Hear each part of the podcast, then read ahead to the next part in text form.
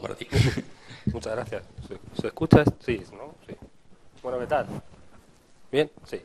Oye, muchas gracias a todos por venir, un placer, un poquito frío, pero bueno, así nos espabilamos. Con tantos amigos, tanta gente en las primeras jornadas y para mí la verdad que es un orgullo poder, poder abrir, poder empezar. Me presento, soy Javier Garzás y soy profesor de la Universidad Rey Juan Carlos. Bueno, nosotros también tenemos un grupo de investigación que se llama Aquibele y una pequeñita empresa que en la que nos dedicamos... Esto retumba un poco, ¿no? ¿Sí? ¿Ahora mejor? ¿Ya? Sí, ¿no? Que nos dedicamos hace ya bastante tiempo a temas de calidad de software. Digamos que es una spin-off, es una extensión de un grupo de investigación de la universidad. Luego mantengo un blog de vez en cuando, cuando hago un ratillo, y la verdad que es un placer porque un montón de gente escribí, ya casi escribís más vosotros que yo en los comentarios y eso pues me viene un poco a decir que el tema de calidad software se está moviendo bastante. Bueno, y de hecho que tengamos esta jornada aquí, estemos todos juntos, nos hayamos juntado con tantas empresas, amigos, colaboradores y demás, es un ejemplo de ello. Pero bueno, yo llevo dedicándome a este tema bastante, bastante tiempo. Eh, en mi vida profesional yo siempre recuerdo dos grandes hitos de por qué yo me empecé a dedicar a esto y un poco quería compartirlo con vosotros. Bueno, esa de la foto soy yo. Hace aproximadamente unos 10 años, yo obviamente no trabajaba en la universidad y trabajaba subcontratado como por una empresa, de otra empresa, de otra empresa, haciendo diagramas UML de estos súper detallados que nos pedían en aquellos tiempos, en aquellas modas, que luego nunca nadie los usaba ni los cumplía, pero bueno, nos dedicábamos en aquellos tiempos a eso. Y por aquí, bueno, tanto me dediqué a ese tema que al final acabé haciendo una tesis de tema de diagramas UML y de patrones. Y en aquel momento a mí hubo dos cosas que me, cambiaron la carrera profesional. Una fue que un profesor, nosotros habíamos estado cursando un máster y como pago por reordenarle los documentos en un CD y tal, como pago nos dio un, vale para comprar un libro. Y nosotros fuimos a la editorial y nos compramos el libro más, dijimos, bueno, pues el más alternativo, radical que hubiese por aquellos tiempos y era el Stream Programming. Y entonces en ese libro a nosotros nos cambió la manera de ver la ingeniería del software y empezó a resaltarnos una cosa que por aquellos tiempos, y afortunadamente hoy con esta reunión la cosa está cambiando, no se hablaba tanto de ella, y era una visión alternativa de cómo se hace, software y la importancia que tiene el producto. Y el segundo hito que para mí cambió la carrera profesional y tiré por estos derroteros de la calidad software fue un programa que algunos sonará, que se llama Together, que es el del CD. El CD, el de dentro es original, ¿eh? la caja era por si se rompe la, buena. No sé si algunos lo conocéis, yo creo que todavía existe, pero bueno, ese, ese programilla se llamaba Together, eh, lo utilizábamos en aquella época de los UMLs. Y bueno, lo utilizábamos porque en aquel momento pues tenía una cosa, que cuando hacías el código se pitaba el UML, el UML pitaba el código, una historia. Pero traía lo que yo fue para mí el primer módulo de evaluación de métricas. Eso era una cosa que venía ahí como un poco acoplada, que nadie conocía, pero empezamos a descubrir que había una cosilla allí que cuando la conectábamos al código empezaba a sacar métricas, sacaba complejidad ciclomática, sacaba replicación de código, sacaba malas prácticas, sacaba malas prácticas de codificación, código espagueti, etcétera, etcétera, etcétera. Era algo que nadie conocía. Pero cuando empezamos a enchufar eso al software, empezamos a ver cosas y empezaron a cuadrarnos por qué nos pasaban muchas más cosas y por qué había ciertos problemas que no habíamos observado hasta ese momento respecto de la calidad. Y ese tema ha estado dando muchísimas vueltas. Esto es tan antiguo en la teoría de la ingeniería del software que tendrá 40 50 años. Pero bueno, hasta hoy incluso lo podemos ver. Lo podemos ver para algunas cosas buenas, como esta reunión que tenemos hoy aquí nosotros. Bueno, ya os digo que he estado bastante más tiempo en este tema. Os digo que para, para cosas buenas y para cosas malas. Buenas que estamos aquí hablando sobre ello, ¿eh? Pero bueno, no tenemos que remontarnos más allá de un par de meses o semanas para encontrarnos de que sigue siendo un tema, este que vamos a hablar aquí durante estos, dos días, el de la calidad software, que sigue teniendo un impacto altísimo en todo tipo de empresas, organizaciones y demás. Esto que tenéis aquí atrás, pues algunos sonará, es el tema del Obamacare, o sea, el software de Obama para cambiar el tema de la sanidad, y uno de los motivos por los cuales casi se tumba, si no se tumba, es por temas de calidad de software. E históricamente, bueno, podríamos dar casi una jornada solo de grandes problemas, impactos y demás que vienen de la calidad del software desde el punto de vista de la calidad del producto software. Este es uno de los más costosos, que os sonará a muchos. De los más costosos que fue el del Prius. Fue un problema en el software, en los frenos del ABS, un problema de calidad del producto software, que bueno, se cifra en, torno a unos 3 billones de dólares el coste de este. Bueno, ya os digo que esto da para leer un montón, o sea, podéis, hay un montón de literatura, hay gente que lee tanto que se, incluso se obsesiona, que hay hasta gente que ya pide el código fuente de los desfibriladores. Pues dice, no sea que me encuentre por ahí alguna cosa, que un ser por ahí que no está recogido y demás. O sea, de esto hay bastante. No voy a contaros más de, de los miles de casos que hay, pero sí quería detenerme en este porque fue es uno de los hitos históricos que más han cambiado lo que vamos a hablar estos días hoy, aquí en estas jornadas, que es la calidad del producto. Esto fue la explosión del Ariane, que a alguno quizá os sonará. Tiene algunos años, esto es del 96, si no me acuerdo mal. Entonces, cuando esto estalló en el 96, bueno, aparte obviamente de que costó una pasta, imagen, etcétera, etcétera, etcétera, pues la gente no sabía por qué, obviamente la ESA no sabía por qué había explotado, ¿vale? Y costó mucho, mucho, mucho saber por qué había explotado. Como podéis imaginar, pues la ESA tenía todo tipo de calidad de proceso, tenía todo tipo de testing, tenía todo tipo de normas, tenía todo tipo de metodología, y no fue un problema en normas, metodología ni testing. Fue un problema de calidad de producto al, respecto de mantenibilidad de testado en los fuentes. De hecho, en calidad del software, nosotros, esto es un hito súper importante, porque cuando la gente de la ESA buscó por qué había explotado el cohete este, tuvo que ir al fuente y tuvo que verlo internamente en la calidad del producto. Como podéis imaginar, hacer eso a mano es bastante costoso. Por lo tanto, la primera herramienta que automatizó y que fue famosa para evaluar la calidad del producto software salió de este problema de aquí, del hito del 96, que es Polyspace. De hecho, eh, es una herramienta poco conocida porque se utiliza en entornos de software crítico, software empotrado y demás. Y hoy es prácticamente un estándar a la hora de entregar cualquier software empotrado o firmware. Bueno, nosotros aquí vamos a hablar de calidad del producto software. Sabemos que hay un montón de cosas más. De hecho, la calidad del producto software no es la cosa más famosa que nos podemos encontrar en las empresas o en la industria. Para mí es de las más importantes, pero hay que reconocer que es de las últimas que ha entrado en el mercado o ha entrado en las empresas o de las últimas que se está hablando. Siempre hablamos de que la calidad principalmente tiene tres patas. Conocemos muy bien la del proceso, los CMMI, los IT, la 20.000, las metodologías y demás. Sabemos que hay por ahí una muy importante que es el producto, sabemos que hay otra que es muy importante que es las personas, pero por alguna razón digamos que la siguiente o lo que menos he introducido, aunque yo os digo que en mi opinión personal es una de las cosas más importantes, es la parte del producto. Y es porque seguramente, como a muchos de vosotros, os surgirán preguntas como las que os ponía aquí. ¿Por qué calidad del producto si tenemos de todo? ¿Vale? Más herramientas, más cosas, necesitamos más elementos. Casi cada cuando alguien le habla de calidad del producto, te dice, pero bueno, ¿qué más? Tengo CMI 5, 4, el 3, el 7, el menos 1, tengo ITIL, tengo la 20.000, tengo testing, tengo metodologías, tengo agilidad. ¿Qué pieza es esta nueva o es otra cosa más que me falta aquí una parte? ¿De qué va esto que estamos hablando y que vamos a hablar estos días?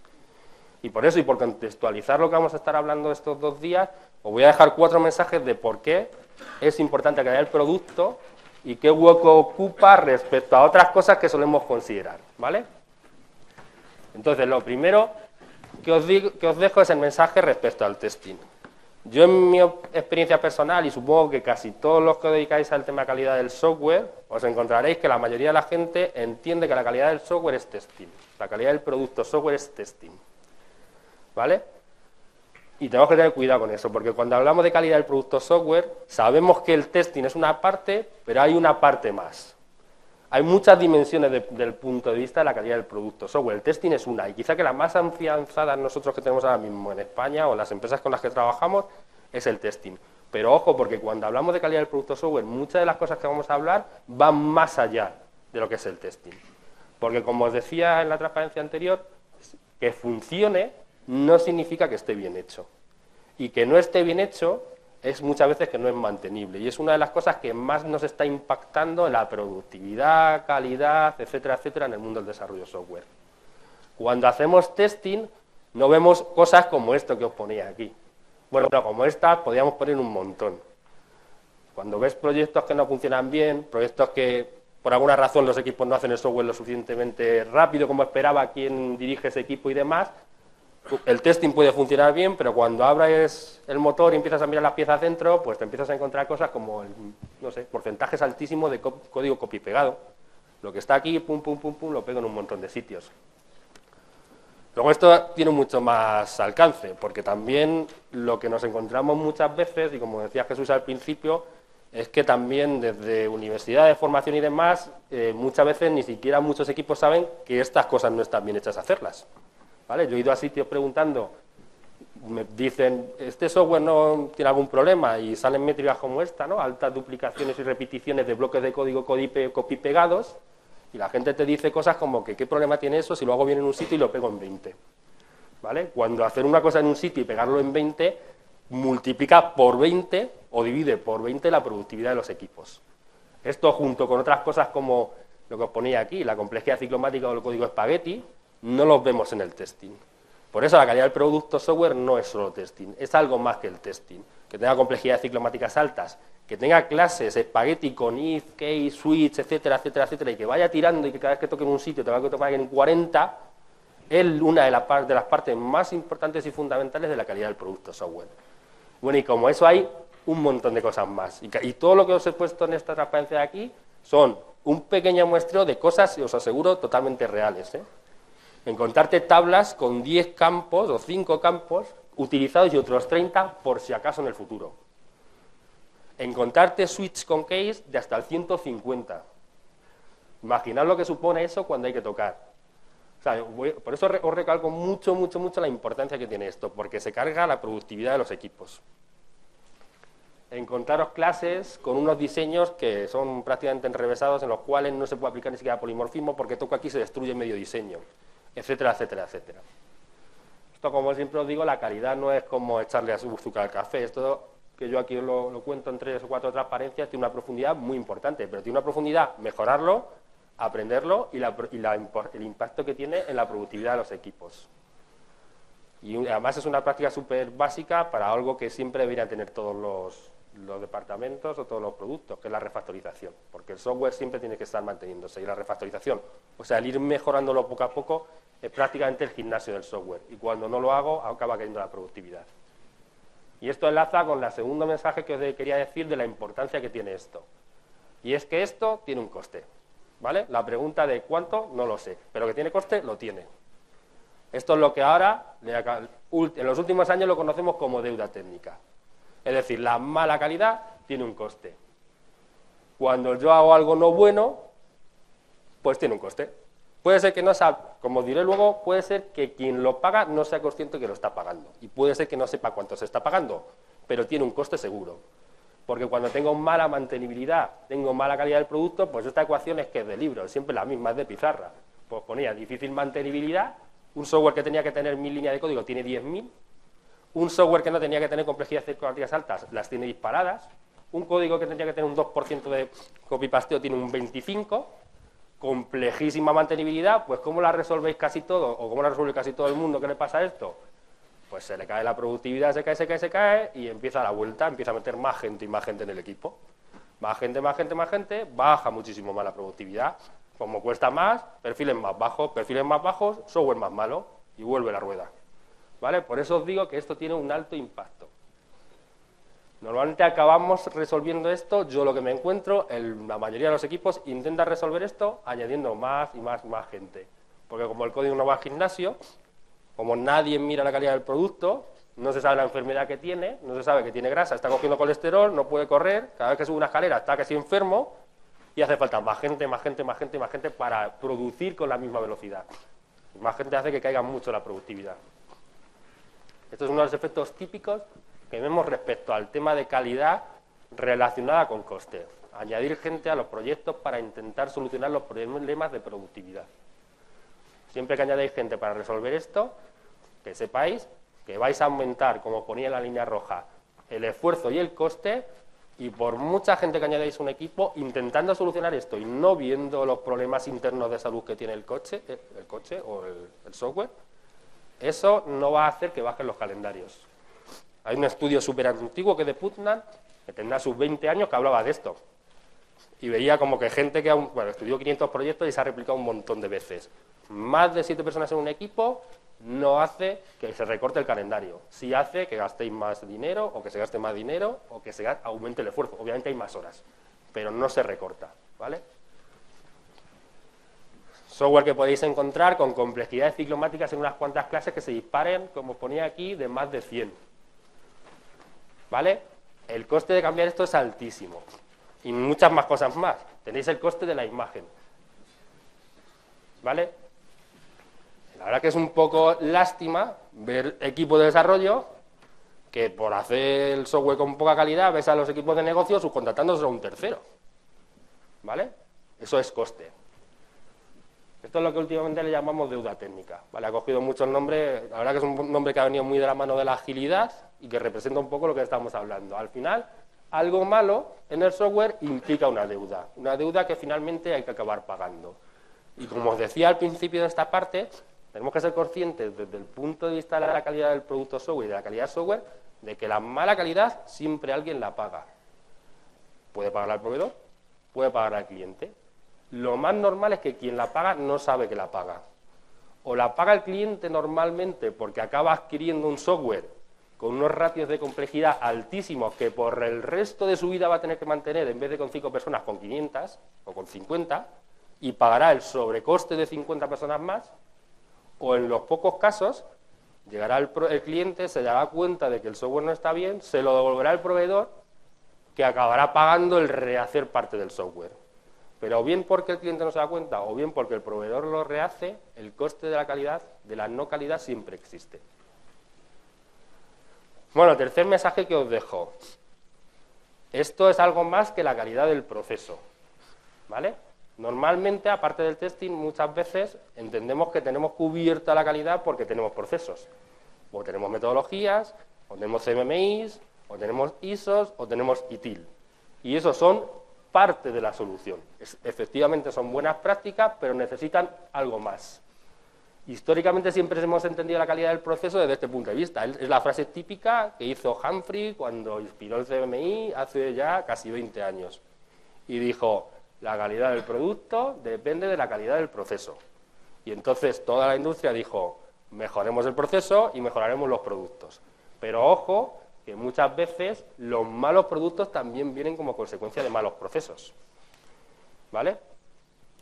Y la clave aquí es que la mejor, y yo creo, en mi opinión, que única manera de saber que un proceso es bueno es evaluando el producto.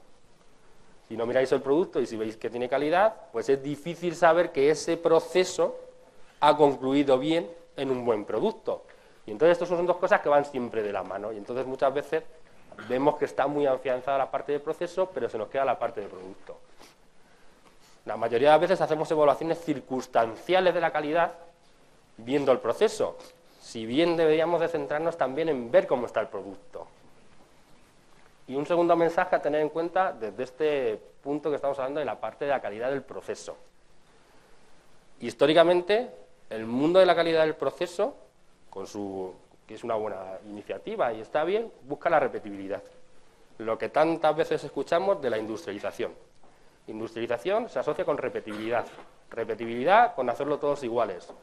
Repetibilidad con no dependencia de personas. Pero ojo que la repetibilidad, si no miro el producto, me puede acabar haciendo repetible en malos productos. Por eso es importantísimo que si bien la calidad del proceso es una buena área, una buena área, es importante complementarla con la calidad del producto. ¿Vale? La estandarización muchas veces y la repetibilidad que me lleva el proceso, debo acompañarla con la foto del producto, porque si no, caemos en el riesgo de hacer como churros malos productos. ¿Vale? En este sentido también está la parte de ITIL, que es otra de las partes alegremente muy afianzada en España. Pongamos ITIL o pongamos ISO 20000. Y es una muy buena herramienta, normalmente en el ámbito de explotación-producción, para indicarme que algo está yendo mal en ese área, explotación-producción principalmente. Pero que tenga indicadores de problemas, incidencias, que el coche se calienta, que no va lo suficientemente lento, que no le va bien la gasolina o que tiene una fuga de aceite, es muy bueno. Pero el problema está en el motor. Y el motor es el software. Por tanto, entre calidad de proceso de desarrollo y calidad de proceso a nivel de servicios, una pata muy importante es la calidad del producto. Bueno, y cuarto y último mensaje que os dejo de la importancia de la calidad del proceso, perdón, del producto y, y además del ámbito de las cosas que hemos estado comentando estos días. Y viene del ámbito de la externalización. Área principal a la que si hablas con cualquier CEO, director de informática o relacionado, pues te dice que es el objetivo soñado de hace mucho tiempo y el perseguido para los próximos 10 años. Y es, pues yo este software, yo me dedicaba, pues como el corte inglés, vender lo que vende el corte inglés, pero este trozo del software quiero que me lo haga un tercero. O una aseguradora, pues yo este software, yo me quiero vender a, dedicar a vender seguros y quiero que el software me lo haga un tercero. O sea, que se la mando a otra empresa. Y aquí el papel de la calidad del producto es que es esencial o vital, junto con todo lo que se comentaba antes. Normalmente, históricamente, hace muchos años no había mucha externalización. Casi todas las empresas tenían su departamento de desarrollo software y su, CPD. Por las razones que sean, se ha empezado a externalizar. En España, esa figura receptora de la externalización le hemos llamado fábrica de software, principalmente. Como los problemas esos que os contaba al principio siempre se han ido repitiendo, ha habido esos problemillas de software, esto no funciona, en el esquema de no externalización yo cogía el teléfono, llamaba a mi compañero abajo y me lo solucionaba. En el esquema externalizado, entre la fábrica de software y quien externaliza, hay una cosa, esa flecha que os he puesto ahí, es un contrato. Y los contratos tienen SLAs, hay que pagar, no pagar, dejar de pagar, etcétera. Con lo cual la relación es mucho más diferente. Entonces, claro, cuando a un cliente no le iba bien el software y le decía a un proveedor que no le funcionaba, pues aparecía que el proveedor, pues, oye, pues decía, pues yo sí lo he hecho bien, etcétera. O tengo a mi equipo trabajando en otro proyecto. Históricamente, sobre todo, eso pasa en todos los países, pero en España es muy marcado. Lo que hacen todos los clientes para resolver este problema es dicen, bueno, pues voy a pedir una garantía para que cuando yo contrate a un proveedor me dé un sello de algo que me acredite que va a hacer el software bien y me elimine todos estos problemas. En España crece y se dispara la garantía de calidad en desarrollo principal que hemos utilizado, que es CMMI. Pero por lo que hemos comentado antes, CMMI es bueno, pero muchas veces no es suficiente. Por lo tanto, lo que vemos cada vez más es que si bien es muy bueno tener una certificación de la calidad del proceso en el desarrollador, nos va a ser casi obligatorio tener una certificación, una foto, un chequeo, mirarlo o revisarlo de la calidad del producto. ¿Vale? porque una certificación de la calidad del proceso en la parte de desarrollo, y hablo de certificación en un sello, si queréis que lo llamemos así, no siempre es garantía de calidad. Algunos jugabais la casa o el coche porque si algún proveedor tiene un CMI os va a llegar el software bien. ¿No levantáis ahí la mano? ¿O estáis muy... ¿Vale? Pues eso. Y eso tiene dos razones principales. Bastante conocidas, pero tiene dos razones. ¿Vale? La primera es que las certificaciones se basan en un muestreo, las de proceso. Si yo voy a certificar una empresa con 50.000 proyectos y 500 personas, no miro 500 personas y no miro 50.000 proyectos. Hago un muestreo. Por lo tanto, puede existir la mala suerte de que mi proyecto no esté entre ese muestreo. Y la segunda es que una certificación es algo del pasado, ¿vale? Una certificación del proceso se concede tiempo atrás. Cuando yo voy a subcontratar a alguien, me da la certificación que le dieron hace tres años. Y yo empiezo mi proyecto que tarda otros tres, con lo cual hay un desfase. Por lo tanto, este cuarto mensaje que os dejaba es que la calidad del proceso, la certificación está bien y es muy buena, pero no es suficiente para tener garantía. Bueno, y ya como conclusión, tres retos. Y lo que os comentaba aquí. ¿Estamos preparados para ello? Y os voy a dejar en mi opinión, los tres retos principales para ello. Bueno, las tres cosas que yo veo más complejas para que esto en los próximos años sea una realidad, aunque llevamos mucho tiempo en ello. Afortunadamente ha crecido bastante. Hay bastantes publicaciones sobre el tema. Bueno, nosotros estamos sacando una sobre calidad del producto y tal. Ya podéis encontrar cosas en español y demás. Pero yo, aparte de que hablemos de estas jornadas, haya cosas escritas y demás, veo tres cosas importantes a tener en cuenta. Y la primera la ponía aquí. Y os digo, ¿estamos preparados para establecer una relación cliente-proveedor en base a la calidad del producto? ¿Alguien conoce un contrato y sus SLAs o acuerdos de nivel de servicio que contemple la calidad del producto? ¿Alguien levanta la mano? ¿Alguien no lo conoce? ¿Levantáis todos? ¿Alguien sí? La mayoría de los SLAs se basan en tiempo, retraso y penalización. ¿Alguien tiene un contrato con que la calidad del producto, su complejidad ciclomática no tenga que ser más de 15? ¿Alguien tiene un contrato que la calidad del producto no tenía que tener copy-paste? ¿Alguien tiene un contrato que la calidad del producto no tenía que, tiene que seguir una norma de codificación, por ejemplo, Java Code estándar? ¿Alguien tiene el contrato que tiene que haber una cobertura mínima de pruebas? ¿Alguien sabe cuánto tiene que ser la cobertura del software en pruebas? ¿Alguien tiene, sabe poner en un contrato unos mínimos de calidad del diseño? ¿Sabemos hacer eso? Yo lo planteo a los dos días que vamos a estar aquí. Segundo, ¿Tenemos gente que sepa hacer esto? O sea, cuando yo, hay sitios que suelto complejidad ciclomática y me dicen el de la comple ciclomático este.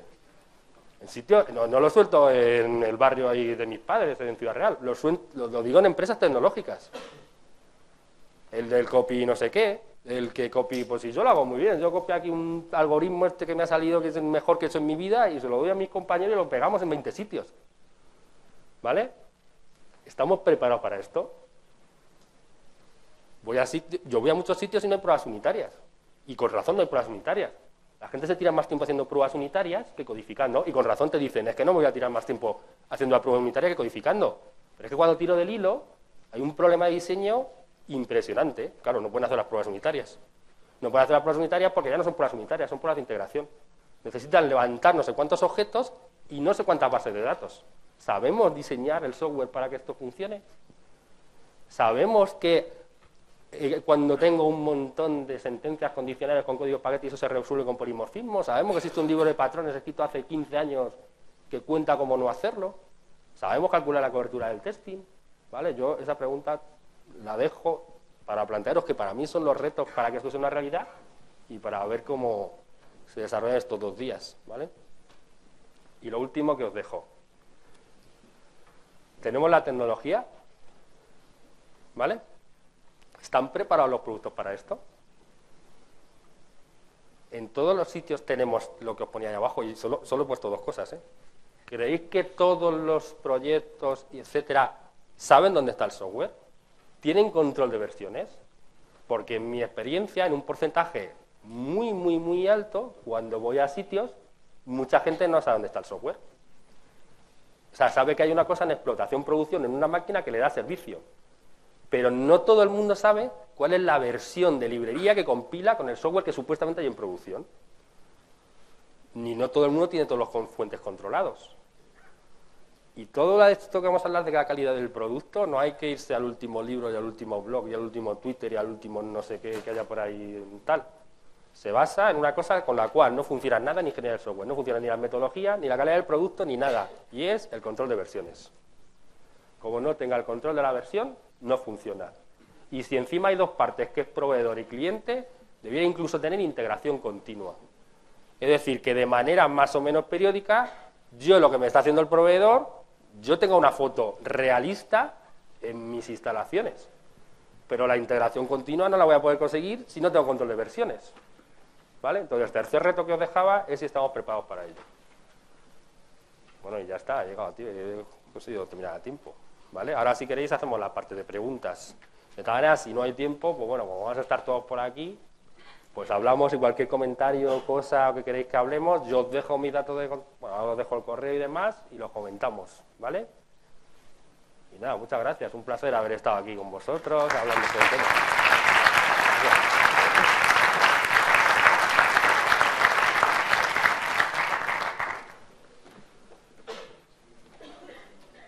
Bueno, preguntas.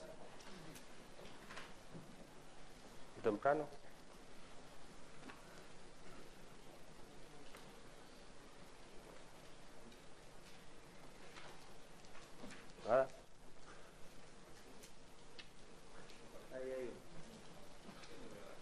Ya sabía yo. ¿Quieres el micrófono para que se te escuche mejor?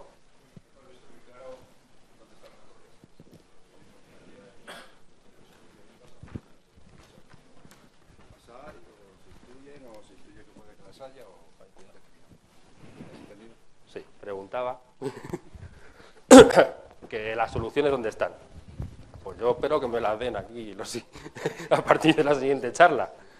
Pues las soluciones yo creo que están en las tres cosas que os he comentado. Primero, formación, formación, formación, formación. Hay una cosa en la calidad del software que siempre hablamos. Producto, proceso y está la parte de las personas. Mientras no concienciemos de ciertas cosas, pues la parte de las personas es fundamental. ¿Cómo lo resolvemos? Pues, no sé, aquí estamos tres universidades. Hay empresas y formación. Yo eso es un tema que tampoco tengo mucha respuesta para ello. Pero una de las cosas fundamentales es formación y que la gente sepa realmente lo que está haciendo. ¿Vale? Bueno, ¿alguna pregunta más? ¿Nada? ¿Sí? ¿Crees que la, la, visión de la persona que desarrolla software como un operario de fábrica se asocia, por ejemplo, la industrialización, eh,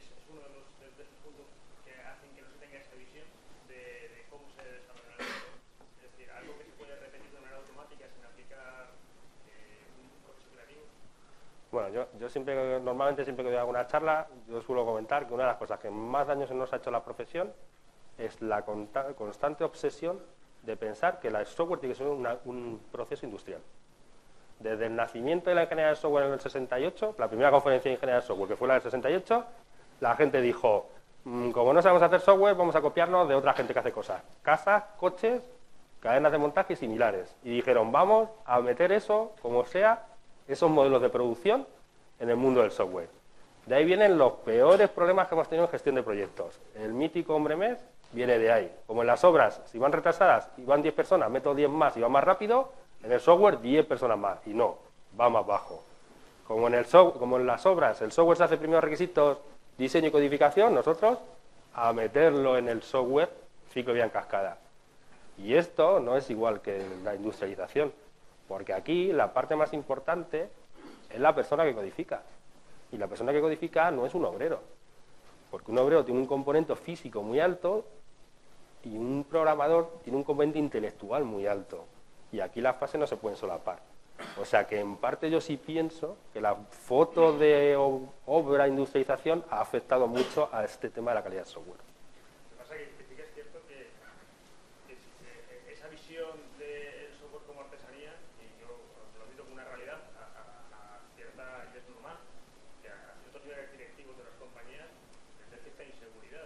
de software.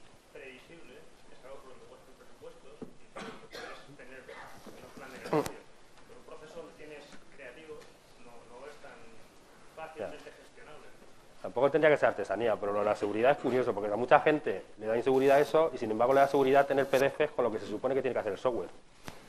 Y a mí eso me da mucha gracia. Documentalo, documentalo, documentalo, que me da seguridad. Luego ves los documentos, miras el software y dices, quita que el documento que aquí lo que has pintado no existe.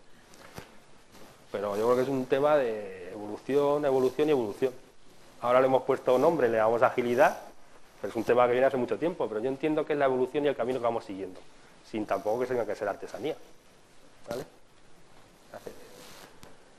Bueno, pues si no hay más preguntas, luego nos vemos por aquí, cualquier cosa, y yo ya me retiro y doy paso al siguiente ponente. Gracias a todos.